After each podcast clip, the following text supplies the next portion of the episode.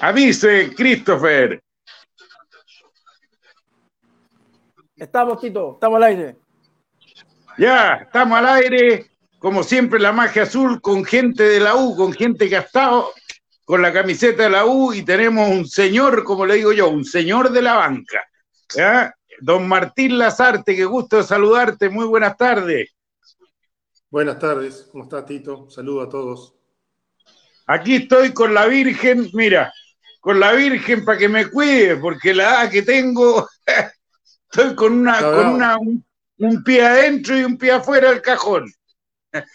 Está bravo, está, la verdad que este, más allá de los cuidados y todo, las circunstancias ameritan a que no, no hay, no hay, no hay descanso posible, ¿no? Eh, aquí en Uruguay, aquí en Montevideo, por momentos hay cierta relajación y ahora, por ejemplo, acaban de aparecer un montón de casos en la frontera con Brasil es un tema complicado, delicado, ¿no? Este, creo que leí en Chile el otro día algo de que, el 53% de los contagiados este, eran personas menores de 40 años, por ejemplo. O sea, nadie está, está salvo. ¿no? Esto que, no, hay cierta cosa de ruleta seguramente, pero no está nadie a salvo, ¿no? Así que hay que cuidarse, sí, por nosotros y por los demás.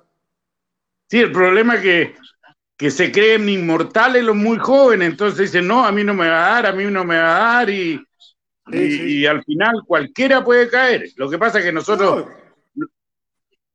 ¿Sí?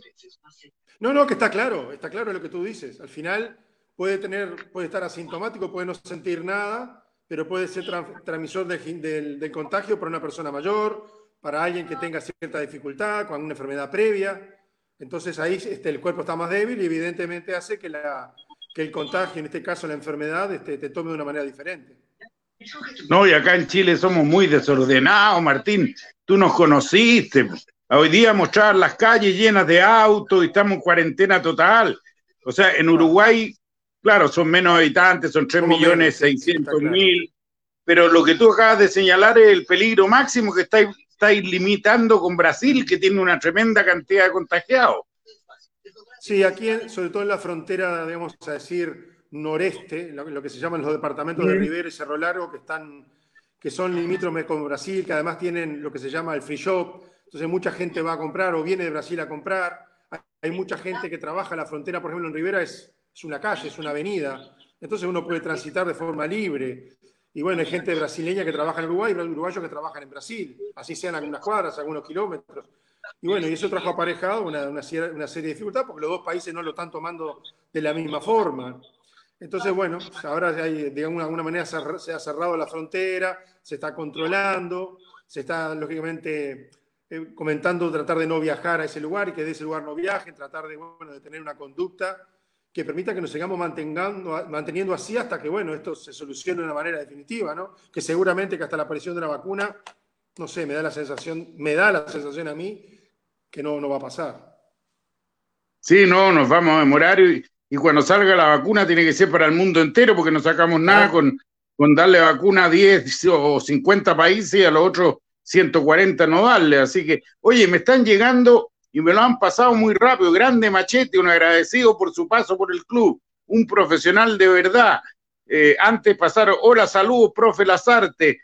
¿Tú también lo estás viendo allá? Sí, lo estoy viendo, sí, sí, sí tiene, guardarán un recuerdo muy lindo contigo, grande machete, un tipazo, genial. Bueno, cuéntame, eh, la última eh, aventura como técnico fue en Egipto, ¿no? En Egipto, sí. En Al, al, al, al, Ali, algo así. Al Ali, eh, el equipo más grande de, África, el equipo designado por la FIFA como el equipo del siglo pasado en África es el que más títulos tiene a nivel nacional y el que más tiene a nivel continental. Un monstruo. Eh, estamos hablando de una especie de 50 millones de hinchas. Eh, Egipto es un país grande, no pasa que esté acumulada la uh. gente solamente en, en, algunas zonas, tiene hinchas en toda África. Y bueno, es un equipo muy potente, ¿no? El, egipcio es muy pasional.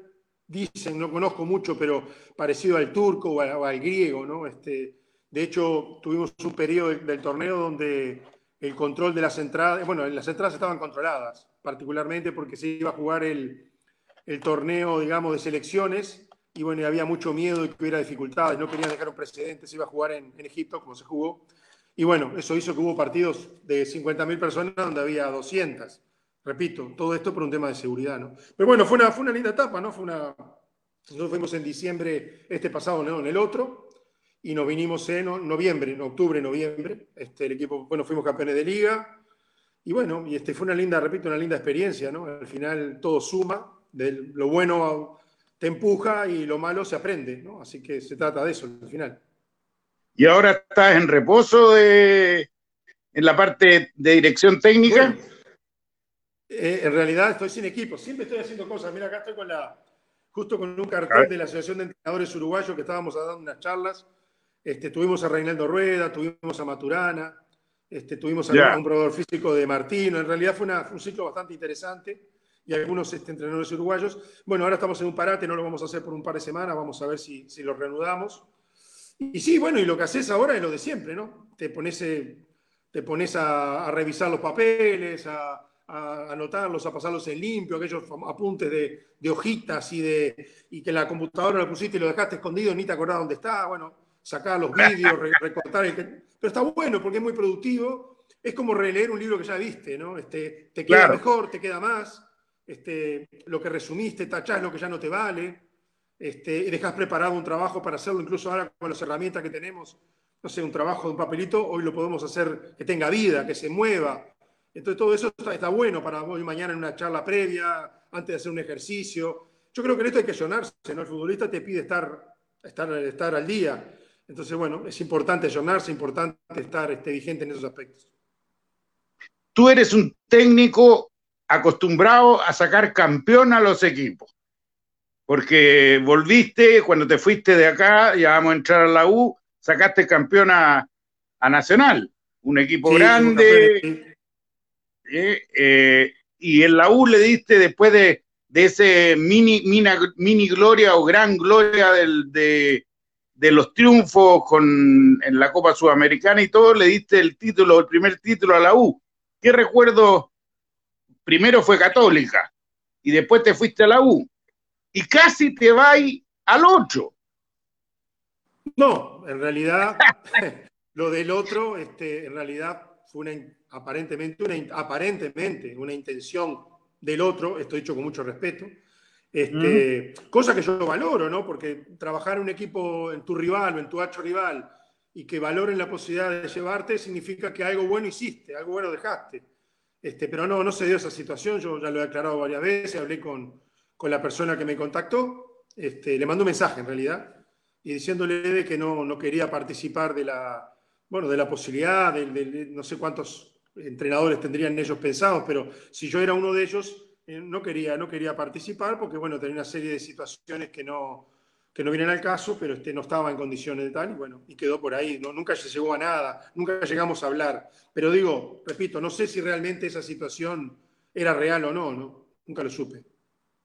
Ahora, eh, pensando en esto, si era real, no era real, y tus diferentes circunstancias, cuando de católica te ofrecieron la U, eh, ni lo pensaste, digo, ¿no?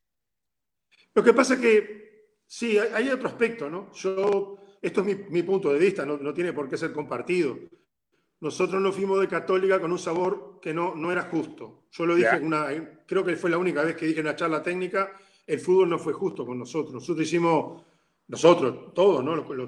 la directiva, los jugadores, el cuerpo técnico, hicimos un trabajo que mereció el premio, ¿no?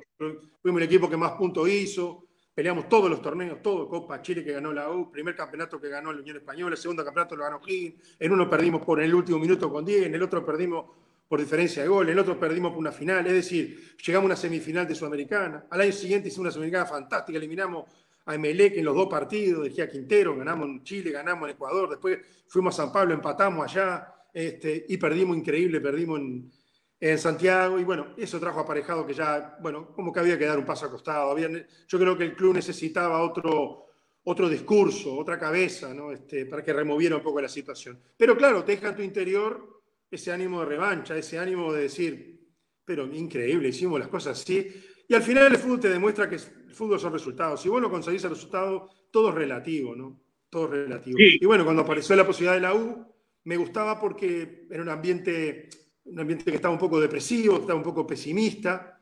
Eh, no sé, esto lo digo también con mucho respeto, pero bueno, uno se conoce. era, era arriesgado. En realidad, ¿sabes, Tito? Yo, yo me sentía, eh, son, son ambientes que me gustan a mí, esas, esas cosas cuando, porque yo fui jugador y yo sé cómo esas, cosas, cómo intentar modificarlas. Hacen falta otras cosas. Pero bueno, yo sabía de que e, esa, ese ambiente, ya me había pasado en San Sebastián, por ejemplo, con la Real Sociedad, un ambiente depresivo, complicado, muy parecido. Y bueno, nos había salido fantástico. Yo entendía que nos podía salir bien. Si conseguimos la posibilidad de que algunos futbolistas de los que ya estaban, que nos dieran ese sentido de pertenencia, y después algunos que pudiéramos este, traer, bueno, la, química funcionó bien este, y en ese primer periodo conseguimos el campeonato, sí, creo incluso con un récord de, de puntos en campeonato corto, ¿no?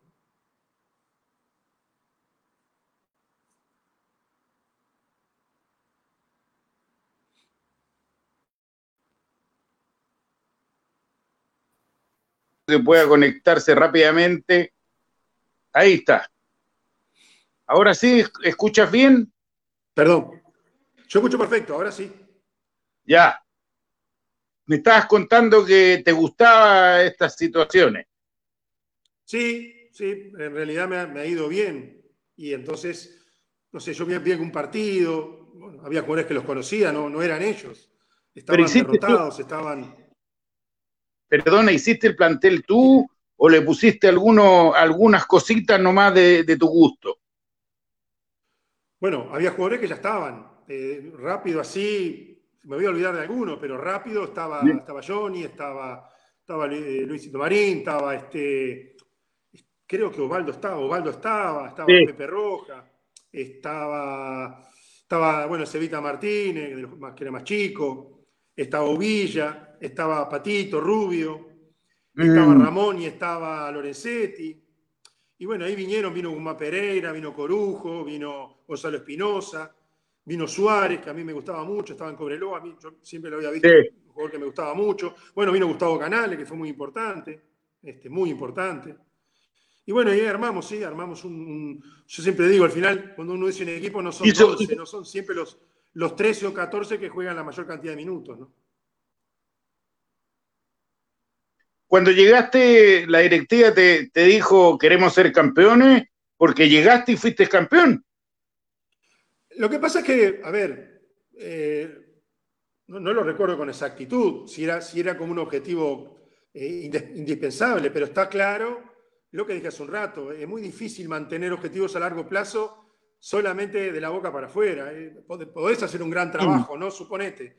Te toca pelear con Colo Colo y perdés una final y no sé, queda un sabor complicado, difícil de manejar. Por eso eh, al final, este, al final lo, más importante, yo siempre, más en un equipo de esta característica. Si me dices un equipo más chico, que yo, está, pero un equipo grande pelea para ser campeón. A veces está en sumido en una situación muy complicada que obliga a que te den un poquito más de tiempo, ¿no? Pero bueno, quizás también el que quería salir campeón era yo, porque me había quedado al borde muchas veces, ¿no? Este, No me parecía que era, que era justo, ¿no? Así que bueno, también desde ese lugar yo también quería ser campeón, lógicamente. Uno lo quiere ser siempre, pero a veces no, no está en la circunstancia. En este caso yo creo que estaba, ¿no? El club nos apoyó, además nos apoyó mucho. ¿Tu planteamiento táctico es dependiendo de los jugadores que tienes o tratas de imponerlo sin importar los jugadores que tienen? No, suena, no suena muy bueno eso, ¿no? Tratar de imponer algo, ya la palabra imponer complica. Y si no tenés los jugadores no, Perdona, hay técnicos que son un poco duros y dicen, yo voy a jugar. ¿ah? Está clarísimo, está clarísimo. Yo, creo que esto es una cuestión de sentido común. Uno tiene que leer, leer lo que tiene, a evaluar bien lo que tiene, incluso lo que trae, lo traes para eso. O sea, no sé, por decirte, queríamos un centro delantero porque teníamos un extremo derecho y alguien que podía jugar de extremo izquierdo. Digo, bueno, acá lo que necesitamos es un centro delantero. Este, necesitamos tres volantes, bueno, uno más defensivo, uno más mixto de y vuelta y uno definitivamente cercano a ese centro delantero. Que, queremos laterales que recorran la banda. Queremos dos centrales bueno, que, sepan jugar con mucho metro a la espalda, porque van a jugar muy adelantados. al final armamos el 4-3-3 porque nos parecía el mejor para ese equipo. Este, nosotros en Católica habíamos jugado en algún momento 4-3-3, en España yo había jugado 4-2-3-1, que es como jugué acá en Nacional también. Eso depende un poco de la, vuelvo a repetir, creo que uno se tiene que adaptar. Hablo de del numerito, ¿no? Después la, la manera, sí, las maneras son muy personales. Algunos son más equilibrados, algunos son más arriesgados, algunos son más defensivos. Eso depende de cada uno, ¿no? Enséñame un poco el famoso 4-2-3-1 que yo nunca he terminado de entenderlo, porque los tres que están por, por detrás del centro atacante o el punta, los dos extremos son punteros, son delanteros, no son volantes. Son delanteros eh, cuando... No, está bien. Son generalmente, por lo menos como yo lo veo, ¿eh? son delanteros cuando atacan y son volantes cuando defienden. Nosotros, Sebastián, por ejemplo, jugaba seguramente uno de los mejores jugadores de, toda la historia de la Real Sociedad, un jugador que nunca se quiso irse del club, se llama Xavi Prieto, jugaba con el 10, con eso te digo todo, por banda derecha y por banda izquierda jugaba Grisman. Entonces, atacando, eh, Antoine Grisman, eh, atacando eran delanteros, pero defendiendo colaboraban como volantes. Que eso no ocurre tanto con el 4-3-3, este, porque en realidad vos tenés tres volantes que pueden abanicar este, claro. En, el caso del 4-2-3-1 tenés una necesidad de una colaboración, si es que, el rival te lo, te obliga, ¿no? Lógicamente. Tú estás en conocimiento que tu campaña eh, con el título fue eh, la mejor campaña de los campeonatos cortos en Chile. Pues alguien me lo ha comentado alguna vez, no, tengo ni, no tenía ni idea de eso, alguien me lo ha comentado, sí. El equipo más goleador, el equipo con menos goles en contra, un campañón, machete. Eh, sí, fue, fue una linda campaña, sí, sí. Este, qué sé yo, al final son esas cosas, ¿no? Este, uno en el fútbol tiene que estar atento todos los días, ¿no? El día que bajas la guardia, eh, se te viene todo en contra, ¿no? Este, se te da vuelta, ¿no? Entonces, bueno, el equipo estuvo muy focalizado, estuvo todos, todos los estamentos del club, directivos, este, jugadores, entrenadores, público. Este, bueno, tengo por ahí las fotos de la, y algún video de, del último partido con Calera, ¿no? Y fue una cosa fantástica, ¿no? Era una, una marea azul con algunos destellos de rojo ahí, ¿no? Una cosa maravillosa, ¿no? Eh, después pasaste a otro campeonato porque te renovaron. Eh, no, Pasaste... Ah, no, tenías contrato, sí. Yo tenía contrato hasta junio, sí, sí. Exacto. Sí, yo tenía, después después te renovaron. Pasamos segundo campeonato, pero yo tuve. Esto terminó en diciembre, más o menos, habrá terminado. Eh, y bueno, habíamos empezado en julio, pero yo tuve la desgracia de tener una dificultad en la espalda, me apareció una dolencia que cada día acrecentaba más y bueno, me terminó operando, ¿no? Todavía mucha gente hoy me dice, ¿cómo te animaste? Lo hemos hablado contigo alguna vez. Y bueno, y eso me jugó en contra, ¿no? Yo lo he dicho, no es como un paraguas que quiera abrir, simplemente es la realidad. Este, y no estuve, no, no, estuve de la misma manera, ¿no? En ese segundo, yo por lo menos no estuve. Y seguramente el no estar yo también hizo que el equipo tampoco estuviera tan bien. Este, y no fue un buen campeonato. Mm. Más allá que conseguimos la Supercopa, que bueno, era una obligación y la conseguimos.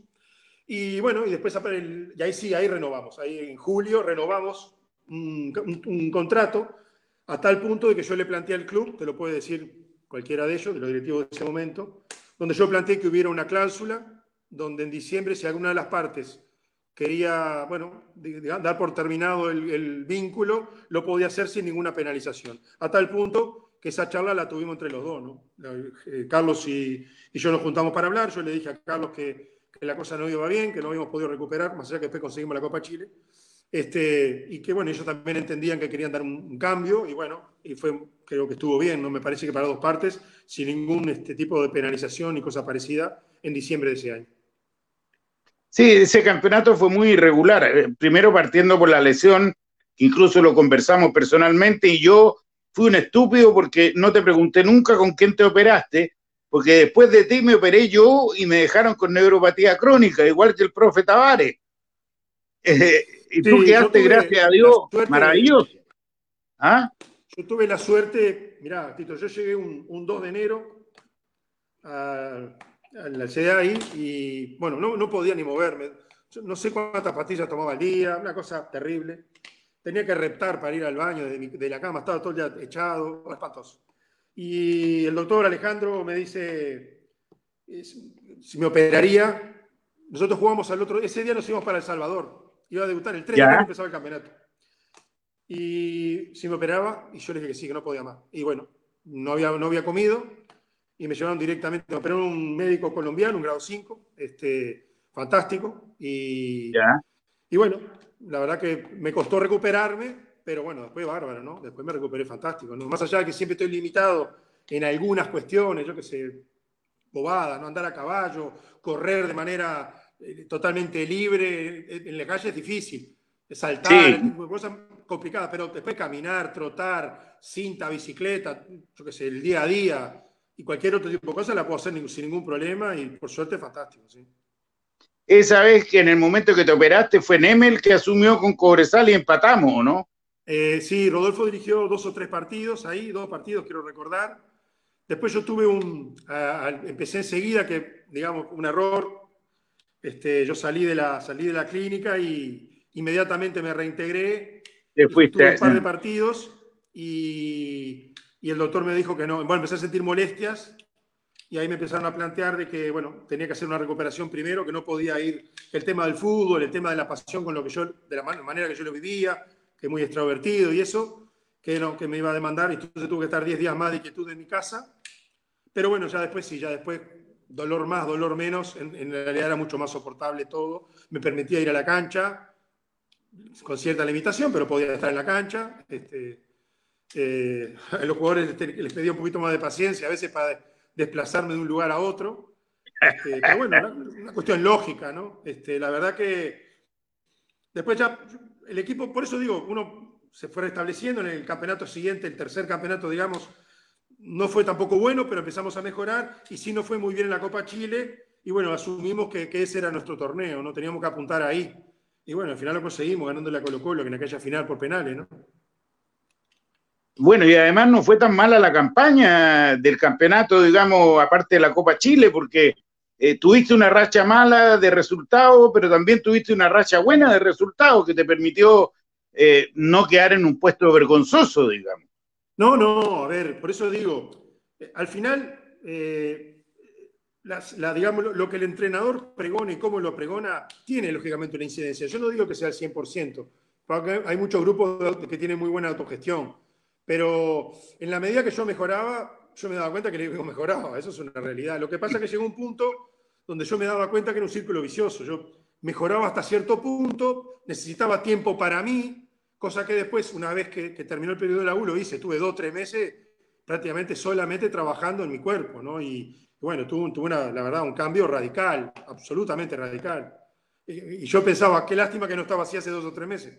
Pero bueno, la vida es como es, no como uno quiere que sea, ¿no? Este, de todas maneras, repito, no, no, no me voy con la cabeza gacha. Salimos campeones de tres torneos distintos en un, año y medio. Este, conseguimos un grupo interesante. Me quedó siempre aquella pena de no haber podido hacer algo más a nivel continental, ¿no? Este, claro, internacional. Sí, a mí me hubiera gustado, sí. Es, es una cosa que me quedó, que esos retos que te quedan pendientes, ¿no? Que están buenos tenerlos, ¿no? Esos desafíos, ¿no? pero tú creéis que teníais plantel como para hacer algo mejor internacionalmente. para hacer algo mejor seguro. No te digo para llegar a una final, quizás, o para una semifinal, pero teníamos plantel para algo más. Sí, pero bueno, no, fue. Este, hay una realidad, además, Tito, no sé si tú la compartes, si la comparten la gente que te escucha, ¿no? yo aquí en Montevideo me ha dado muchas peleas, yo he tenido muchas, muchas peleas aquí, incluso a un colega tuyo montevideano me decía, no, bueno, pero no estás mirando el aspecto profesional, antes no, no pagaban nada y ahora que pagan te quejas. Digo, no, yo como entrenador y como exjugador lo tengo que ver desde el punto de vista de la justicia. No es justo que jueguen siete equipos argentinos o, seis y siete equipos brasileños o seis una Copa Libertadores contra dos chilenos, dos uruguayos o tres eventualmente, dos bolivianos. No me parece, no me parece justo. Hace, hace tres años atrás, creo, creo recordar, eh, un técnico uruguayo que ahora está en México, estaba en Barcelona, Ecuador, Guillermo Almada, dijo, eh, eliminó un equipo brasileño y le tocaba a otro. Y si lo eliminaba, le tocaba a otro. Entonces dijo, estoy jugando un brasileirao. Estamos hablando de los equipos más potentes, pero es que es verdad. Lo dijo de mofa, pero es verdad. Eh, Yo comparto absolutamente. Los que más dinero tienen. Entonces el punto de vista deportivo es muy difícil. Entonces sí, Independiente de Valle llegó. Sí, una vez. Uno. Eh, excepciones hay. De vez en cuando alguno llega. Pero eh, recorrer, y al final perdió la final. Recorrer, recorrer la estadística te va a decir brasileño, brasileño, argentino, argentino, argentino, brasileño, argentino, uno de algún lado, colombiano, algún ecuatoriano, habrá algún chileno, habrá algún uruguayo, Peñarol llegó a una final en el 2011. Creo que ganó, creo que ganó dos partidos nomás, en todo el recorrido. Pasó un montón de series tirando penales, que es válido, ¿no? Pero te quiero decir, está, llegó y perdió con el Santos. Sí, por eso digo, casi una casualidad. Sin quitarle acuérdate, acuérdate, Martín, que la Copa Libertadores, en la época que tú jugabas, se decía que se arreglaban los partidos en, la subida al túnel. Bueno, eso se dijo siempre, ¿no? y con los brasileños y los argentinos. Cuando nosotros fuimos a jugar una, semifinal con América de Cali el año 88, el año que ganamos a la Libertadores, eh, era el último partido de Arpifil, un árbitro brasileño, había hecho la final del 86, y el partido de, Argentina-Alemania. Y ese partido, increíblemente, se retiraba, Tito, y se decían muchísimas cosas. Iba a Cali, el famoso cartel de Cali, que le iban a dar un fangote de dinero. Los uruguayos no teníamos eh, de ese lugar no teníamos para competir pero llevamos un árbitro que era muy amigo de él. Apelamos al chantaje sentimental. Y íbamos perdiendo, necesitábamos, perdiendo íbamos a, íbamos a penales. Habíamos ganado acá 1 a 0. Y faltando seis minutos, este, el arquero de, del América de Cali era Falcioni. Este, persona con la que soy y tengo buena relación. Este, y, y, tiramos un centro largo. Y bueno, un, compañero nuestro de Lima cayó al suelo, cayeron los dos, se golpearon. Podía haber cobrado falta, por ejemplo.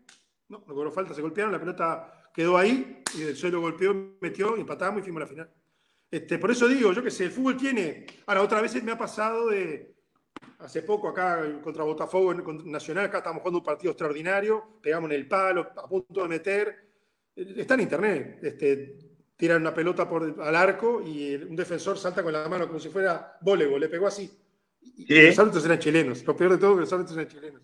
Tuve una no sé quién fue ahora, cuál fue el que nos tocó. Tuve una agarrada con ellos, los conocía a todos y son esas cosas que uno después, ¿cómo lo explico yo? Yo puedo explicar, no, si un golpe fue o no fue, o si me pegó un poquito más arriba, un poquito más abajo, pero si la pelota me golpea acá arriba, ¿cómo, explico?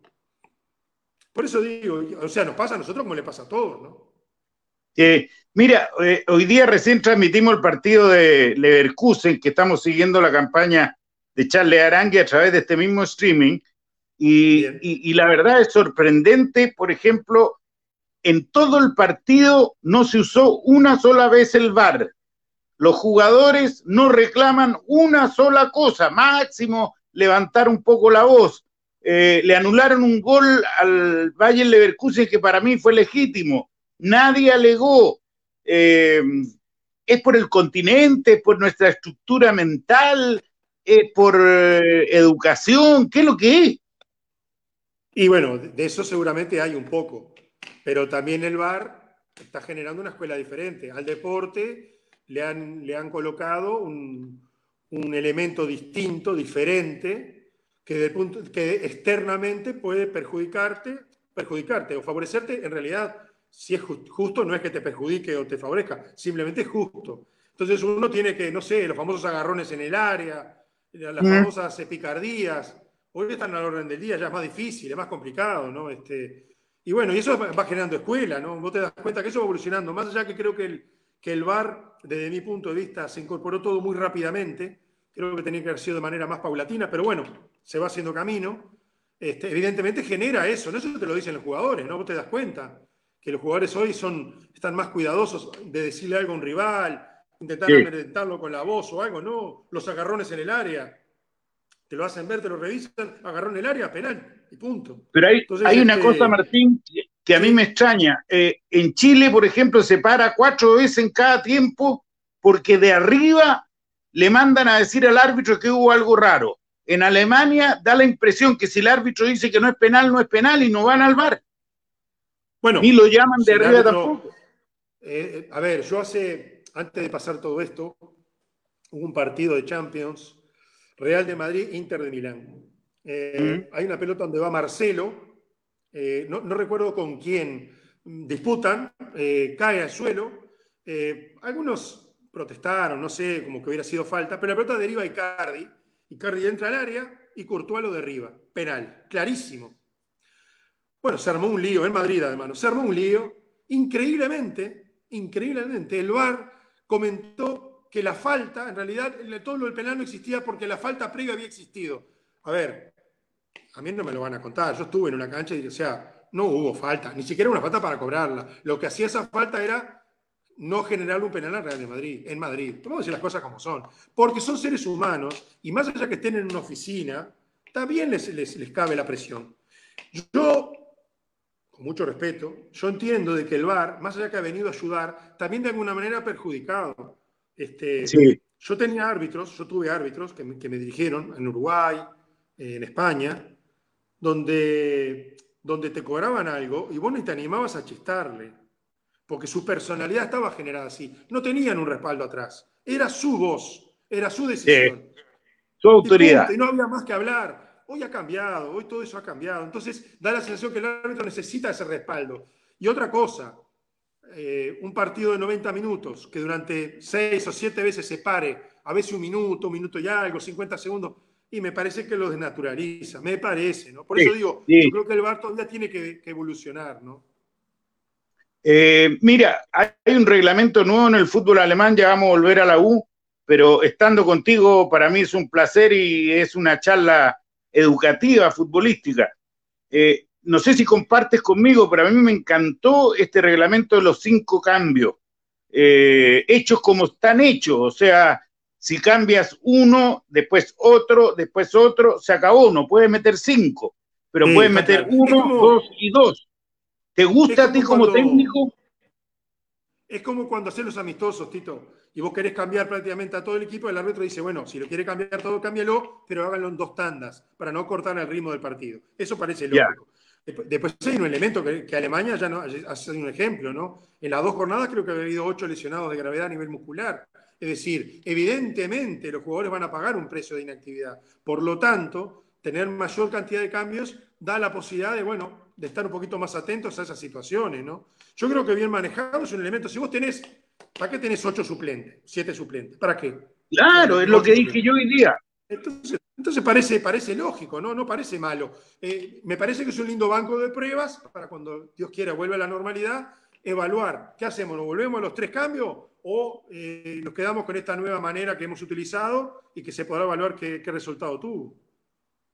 A mí me pareció estupendo. Pero bueno, volviendo a la U, eh, ¿qué recuerdos lindos aquí en Chile? Bueno, estuviste cuatro años en Chile. Eh, tuve tres años y pico, sí. Mm. No, precioso. Yo tuve un año y medio ¿Tres? en Católica y un año y medio en la U. Tres años y, Ah, bueno, y ¿verdad? después iba de forma continua, sí. Mm. ¿Y qué recuerdos tienes eh, de la U? De la hinchada, de, de la Y gente, porque te recuerdan, con, te recuerdan con mucho cariño. No, fantástico, fantástico. ¿no? O sea, vuelvo a repetirte, o sea, mirá que he tenido la suerte de participar de eventos deportivos, de, de- de cosas deportivas de un nivel altísimo, por suerte, ¿no? ¿Mm? Yo, la verdad, aquella, aquel último partido frente a Calera, era, un- era una marea, era un, era un mar de gente, ¿no? Yo nunca he visto. La gente después me llevó en anda, hay una cosa, bueno, yo qué sé, son esas cosas, ¿no? Es lindo, ¿no? En el momento uno no lo espera, pero después se da. Me acuerdo que terminé con Gonzalo Espinosa, ahí estábamos frente a la tribuna saludando. Este, no, fantástico. Y después el día a día, ¿no? Que al final es eso, el día a día salís a la calle. Yo siempre lo he dicho, tuve- he tenido la fortuna de vivir como me gusta vivir. O sea, vos- a mí me gusta ir al almacén, charlar con el almacenero, charlar con el muchacho que, tiene, que vende fruta y hablamos de fútbol y de la vida y, y del barrio y recorrer. Y, y yo qué sé, yo tuve esa fortuna, ¿no? Yo fui afortunado de que vinieran familiares o amigos y andar por ahí, que la gente te reconozca con cariño. Como todo, cuando ganás es más lindo, cuando no ganás es peor, eso es lógico. Pero al final es como siempre, pasar raya y es lo que queda, ¿no? Y entonces si lo que quedó en líneas generales, ¿no? uno no puede conformar a todo el mundo, pero si en líneas generales quedó un, un buen concepto, uno se alegra, ¿no? Yo te puedo decir que simplemente di todo. Lamentablemente la, tuve una, una dificultad que no me permitió en determinado periodo mantener esa intensidad, pero, este, pero también di todo lo que podía en ese momento, ¿no? No me guardé nada. Cuando se habla de políticas deportivas, Martín, eh, pueden funcionar a juicio mío en las divisiones menores, pero lamentablemente donde a ti te toca dirigir, como lo dijiste hace un rato, si pierdes, chao pescado, da lo mismo el, plan deportivo que pueda tener la institución, o me equivoco. Bueno, siempre que el plan deportivo sea solamente un objetivo deportivo. Puede haber otras estrategias. Por ejemplo, un plan deportivo puede ser, para primera división estamos hablando, ¿no? Puede ser, Sí. bueno, en tres años o cuatro, por ejemplo, eh, tenemos que tener en primera división un 50 o 60% jugadores nacidos en el club. Y eso puede estar ligado o no al triunfo o la derrota, por ejemplo. Ese es un aspecto. O el plan deportivo puede ser, bueno, nuestra obligación en dos años tiene que ser ganar un torneo nacional. Clasificamos una copa y prepararnos para esa, para esa posibilidad. A veces que venga inmediatamente también te puede complicar, porque la preparación es escasa. Este, por eso digo, es todo relativo. Lo, yo, lo que es difícil son los planes tan ambiciosos, sobre todo en Sudamérica, ¿no?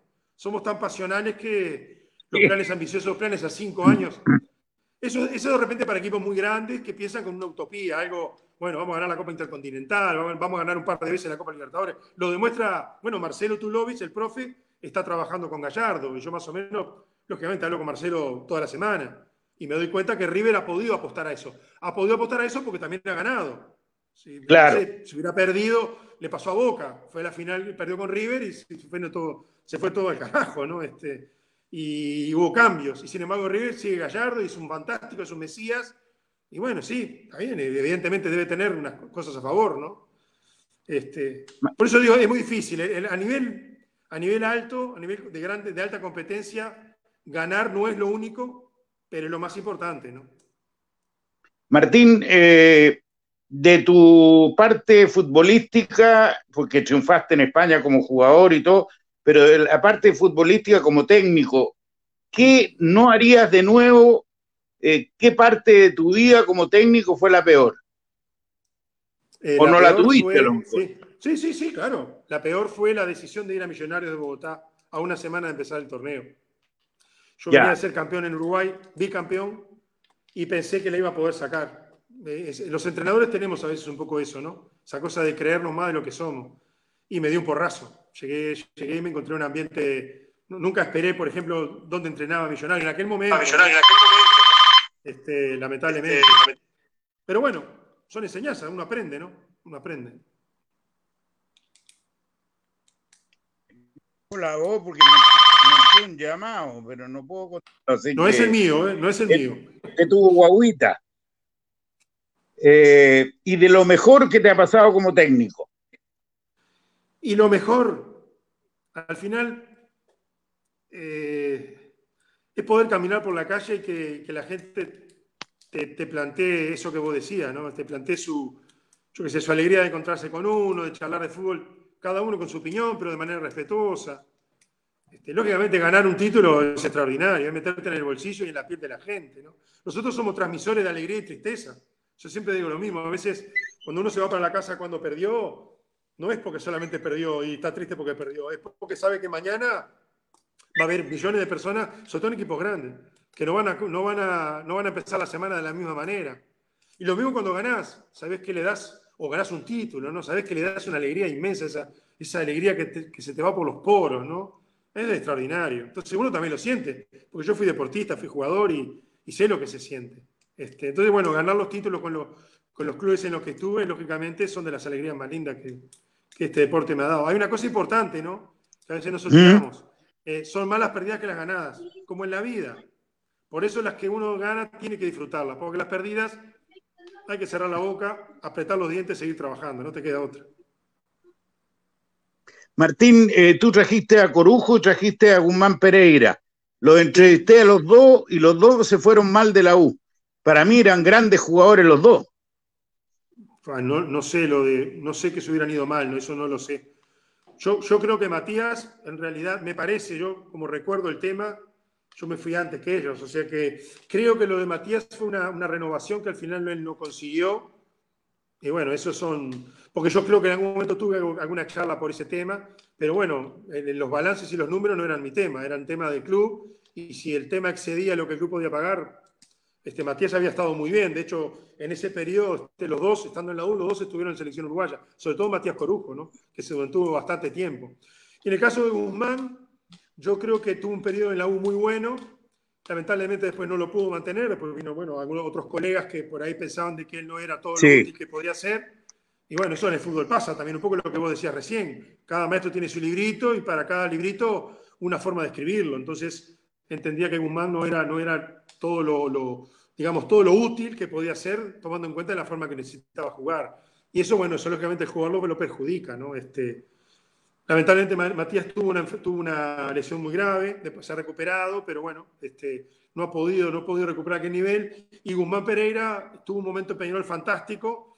Lamentablemente últimamente le está costando más jugar. Sí, no sé ahora con todo esto que va a pasar, pero con Diego Forlán no, no ha jugado mucho aquí en Peñarol de momento.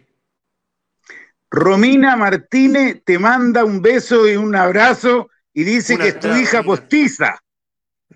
Una clara Romina, sí. Bueno, Romina, este, son de esas personas que uno conoce en, el fútbol, que son personas de la vida, en realidad no va más allá, excede al, deporte, ¿no? Es una amiga, o sea, porque al final este, hablábamos de fútbol telefónicamente, ¿no? Y, terminamos hablando de otras cosas. Y tomando en cuenta su edad, tiene la edad de mi hija, o un poquito más grande, pero por ahí. Entonces al final uno a veces hacía de padre, ¿no? Este, pero gran, gran persona, Romina. La verdad que gran, me contaba sus cuitas a veces. Gran persona, sí. Este, y muy profesional, ¿no? Una gran profesional, además, en lo que hace. Martín, eh, ¿te gustaría volver a Chile? Sí, claro, sí, sí. Este, ojalá que todo. ¿Y no te importaría que, que, perdona, ¿no te importaría que fuera un club más chico? A ver, el, tema son los proyectos. Si el proyecto, esto es un poco lo que decías tú recién, tiene que haber un leitmotiv, tiene que haber una frase algo, que, algo a lo cual tú atarte, porque ese, proyecto no lo diseña uno, lo diseña el gerente deportivo, el secretario técnico o el presidente. Te dirán, mira, queremos esto. Vos haces un diagnóstico y si, bueno, sí, sí, estoy afín, lo puedo llevar a cabo. O, mira, no, no, no, no soy capaz, no, esto no, me parece que excede la realidad. Y bueno, no, importa el club que sea, ¿no? Este, tuve alguna posibilidad, no, hace, no hace mucho tuve alguna posibilidad, un par de posibilidades.